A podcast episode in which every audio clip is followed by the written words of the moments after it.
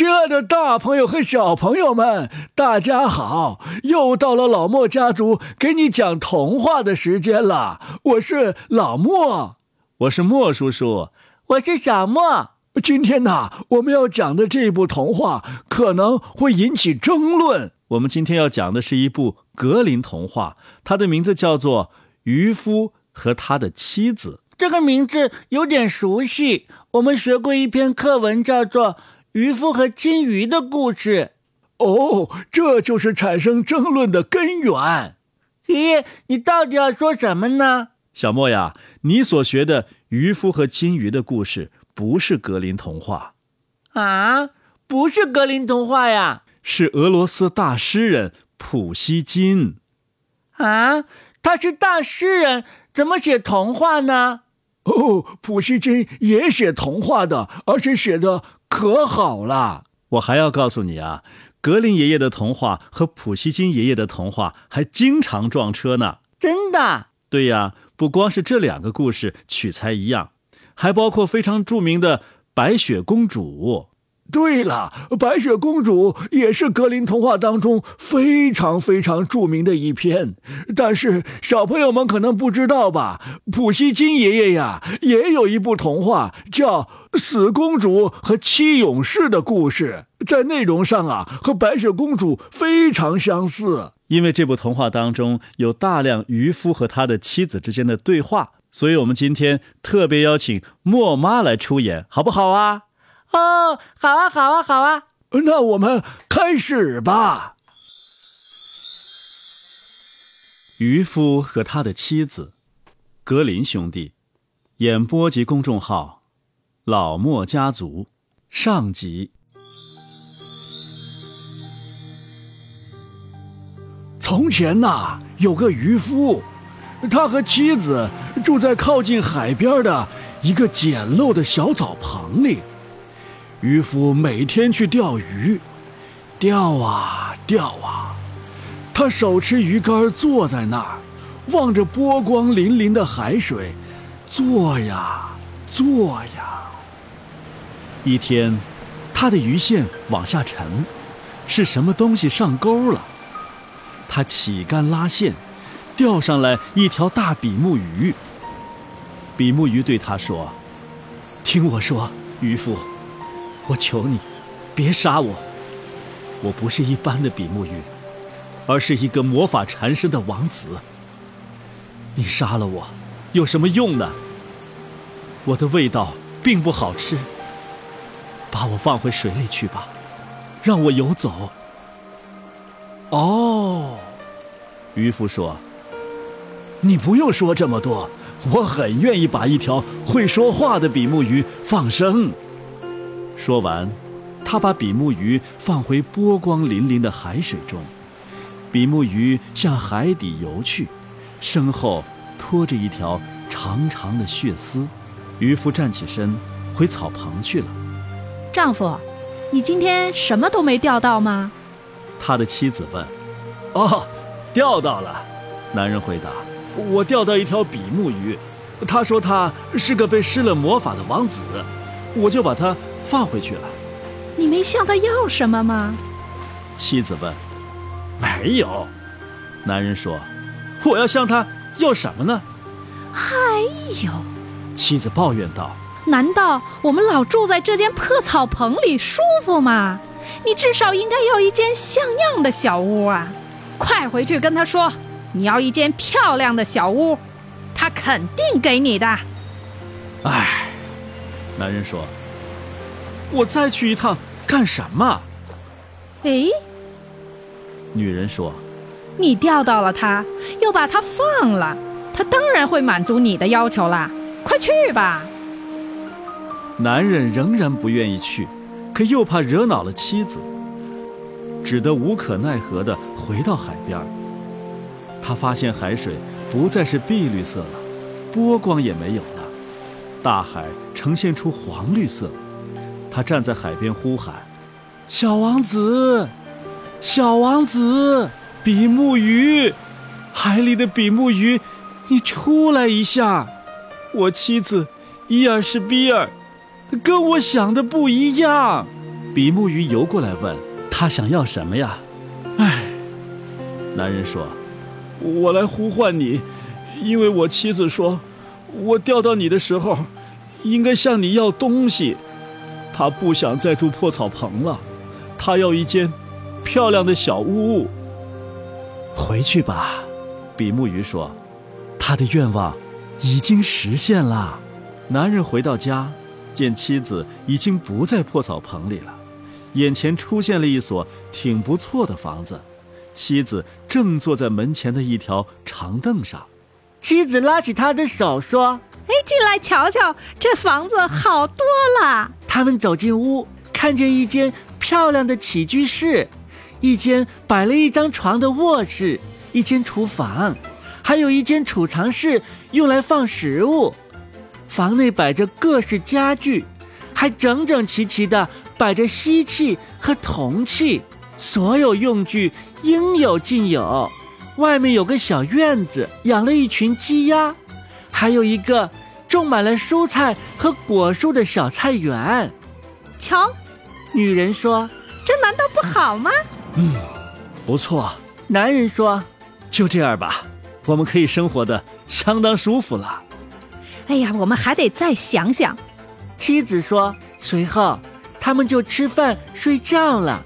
这样过了一两个星期以后啊，妻子说：“听着，丈夫，这小屋太窄了，院子和菜园也太小了。比目鱼可以给我们一幢大些的房子。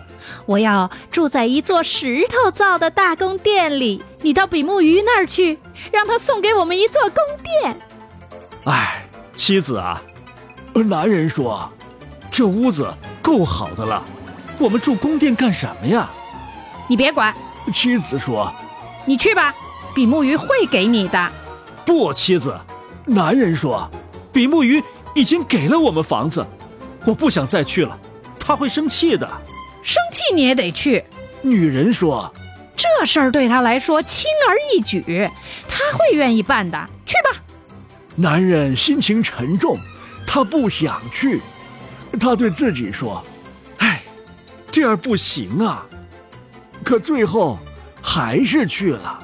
他来到海边，海水呈现出深蓝色，还有些灰暗，而不再是碧绿色了。海面倒还平静。他站在海边呼喊：“嘿，小王子，小王子，比目鱼！哎，海里的比目鱼，你出来一下！我妻子伊尔什比尔跟我想的不一样。他要什么呀？”比目鱼游过来问。“哎，男人有些不好意思地说：‘我，我的妻子。’”要一座石头造的大宫殿，回去吧。比目鱼说：“他已经站在宫殿前面了。”男人回家，见到一座很大的宫殿，他妻子啊正站在台阶上往里走。妻子拉起他的手说：“跟我来。”他们走进宫殿，看见一个大厅。四面是大理石的墙面，许多仆人站立在两边为他们开门。墙上挂满了漂亮的壁画，所有房间都配置了金桌椅，地上铺着华丽的地毯，天花板上悬挂着水晶吊灯，桌上摆满了美味佳肴和名贵好酒。宫殿后面有个大院子。院里有马厩、牛棚和许多豪华的马车，还有一个大花园，里面长着挺拔的树木，开满了艳丽的花朵。此外，还有一个几英里长的公园，公园里放养着鹿、獐、野兔以及许多动物。喂，这难道不好吗？女人说：“嗯。”挺好，男人说：“就这样吧，我们住上这样豪华的宫殿，该满足了。再说吧。”妻子说：“第二天清早，天刚蒙蒙亮，妻子先醒来，她在床上望见外面美丽的田野。这时，丈夫还睡着，她便用胳膊肘推了推他，说：“丈夫，起来看看窗外，瞧瞧我们为什么不能成为国王，统治这片土地呢？去找比目鱼，跟他说我要做国王。”嗯，妻子啊，男子说：“你做什么国王啊？我可不想做国王。你不想当国王，我想当。”女人说。快去找比目鱼！唉，妻子啊，男人说：“你做国王干什么？”呃，我不想去。为什么不去？女人说：“你得去，我一定要做国王。”男人只好去了，心中很不愉快，因为他妻子要做国王。唉，这不行，这不行！男人心里想着，他不愿意去，可还是去了。他来到海边，此刻，大海变成了深灰色，怒吼着，散发出恶臭的气味。他站在海边呼喊：“小王子，小王子，比目鱼，海里的比目鱼，你出来一下！”哎，我妻子伊尔斯比尔，跟我想的不一样。他想要干什么？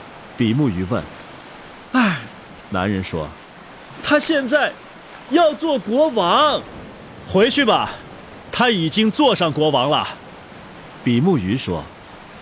男人回到家，见宫殿比以前大多了，还有一个装饰的十分精美的大门，门前站着岗哨，一队士兵身背鼓号。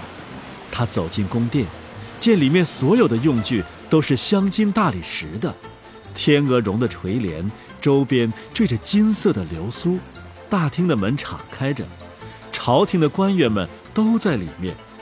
他妻子坐在一个用金子和钻石制成的高高的王座上，头戴金冠，手持一根纯金镶着宝石的结杖，两旁各立一排宫女，一个比一个矮一头。男人走到妻子面前说：“妻子啊，你现在坐上国王了吧？”是的，他说：“我现在是国王了，哈哈哈哈！”他站着仔细打量了他一阵，说：“啊，妻子啊，你做国王太好了，我们再不想要什么了。”不，丈夫。妻子焦虑不安地说：“时间过得太慢，我守不住了。你去跟比目鱼说，我是国王，我现在要做皇帝。”哎，妻子啊。男人说：“你为什么还要做皇帝呀？”丈夫，他说：“去找比目鱼，我要做皇帝。”哎，妻子啊，男人说：“他不会让你做皇帝的，我不想去找他了。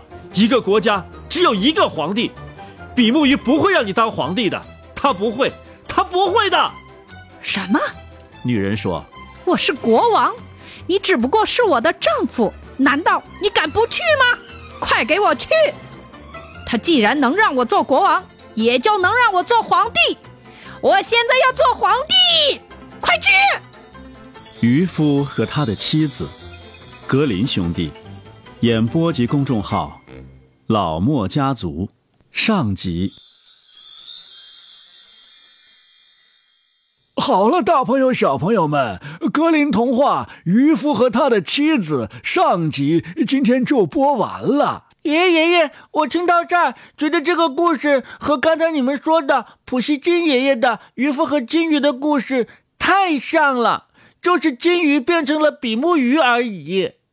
还有不一样的呢，在《渔夫和金鱼》的故事当中，渔夫是个老头，他的妻子是个老太婆。啊，对对对。这就说明啊，人的贪欲不管是在什么年纪都存在的。那为什么他们一个在德国，一个在俄罗斯写的故事却这么相似呢？小莫，你还记得格林爷爷是怎么创作的吗？嗯，大格林从民间搜集到这样的一些传说，然后小格林爷爷是一个作家，就把它进行整理，于是就有了格林童话。对呀，普希金爷爷在俄罗斯啊，也是从民间搜集神话和传说，然后进行创作。难道不是普希金爷爷听过了格林童话之后，再创作的渔夫和金鱼的故事吗？这种可能性啊，原来有人猜测也有，但是经过考证呢，可能性不是太大。为什么呢？因为普希金爷爷和格林爷爷呀，几乎是在同时创作的这两部作品。真的这么巧啊！